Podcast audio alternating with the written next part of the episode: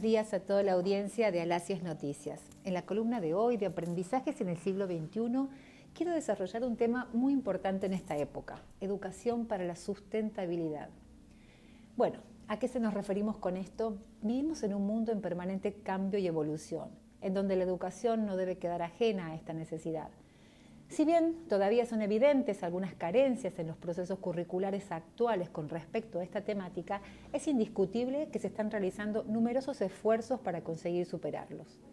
La escuela tradicional, en muchos casos aún vigente, está dirigida a fomentar la competencia y el consumo en lugar de la colaboración y la preservación por el entorno, por lo que la educación para la sustentabilidad se torna indispensable para lograr una sociedad empática y con visión a futuro.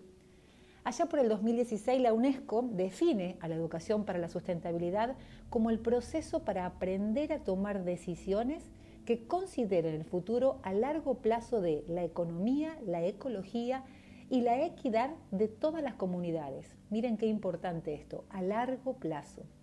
Entonces, en el marco de la educación formal, dicho proceso debe lograrse mediante el desarrollo de las competencias propias del siglo XXI, a través del trabajo interdisciplinario para poder lograr poner en práctica los saberes adquiridos. De esta manera entonces la escuela se transforma en generadora de prácticas sustentables y conciencia colectiva de cuidado y preservación que benefician a las actuales involucrados, a todos los actores que hoy están en la escuela, pero dejando un alto impacto positivo en generaciones futuras.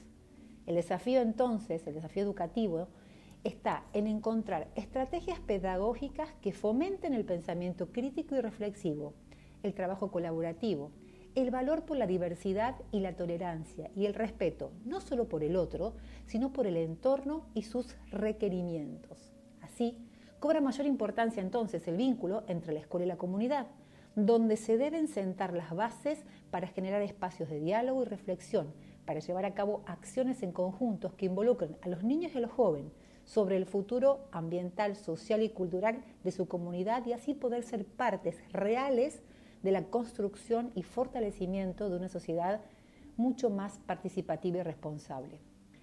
El futuro de la sociedad comienza a gestarse hoy en nuestras manos y es responsabilidad de todos trabajar para ellos, porque la escuela debe ocuparse de despertar en los niños y en los jóvenes la responsabilidad a futuro, con una mirada basada en el respeto, la participación y la tolerancia. Muchas gracias.